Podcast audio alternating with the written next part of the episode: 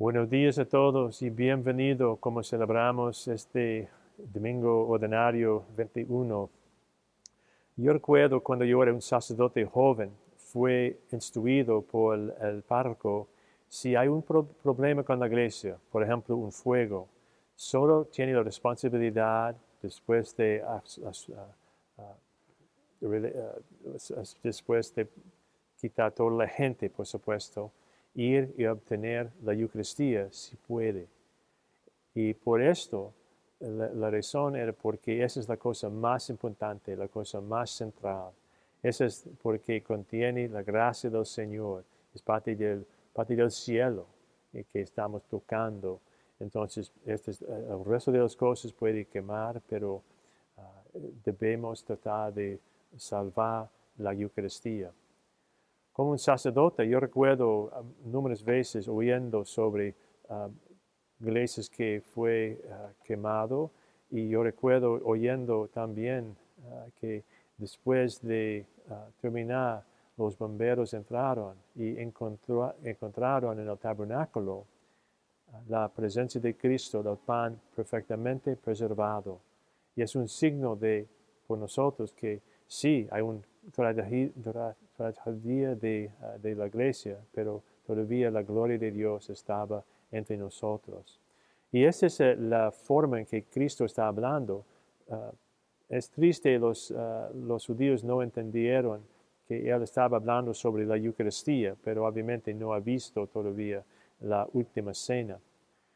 Y esta es la cosa que estamos comiendo por nosotros mismos.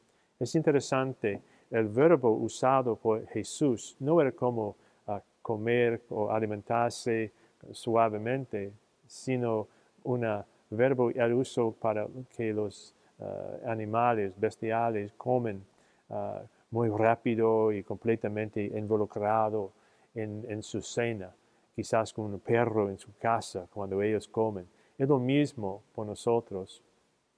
Él está diciendo, comen mi, cuerpo y mi sangre como esto. Toma cualquiera puede, cualquier cantidad puede que ver en su, en su cuerpo, en su alma, toma todo.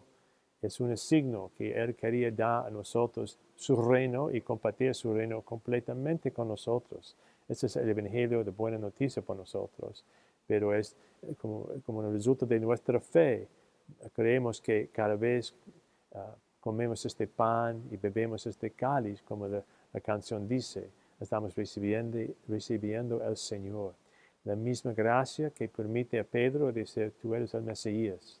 La misma gracia que María recibió cuando Jesús entró en su vientre.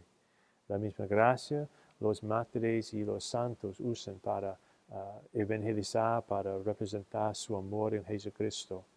Entonces, durante el resto de la misa quizás también podemos simplemente decidir porque yo voy a ir encontrar en, cualquier momento el deseo por el Señor en la Eucaristía, voy a comer con energía, ah, con gracia, y yo voy a compartir esta gracia con cualquier persona yo encuentro en mi vida, hermanos, hermanas, esposos, hijos, niños, nietos, etc.